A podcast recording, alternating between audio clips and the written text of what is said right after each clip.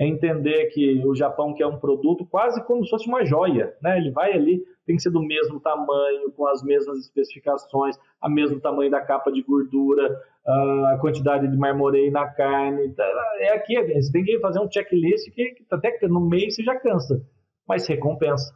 Né? O Japão paga mil, mil e quinhentos dólares a mais do que a média do mercado.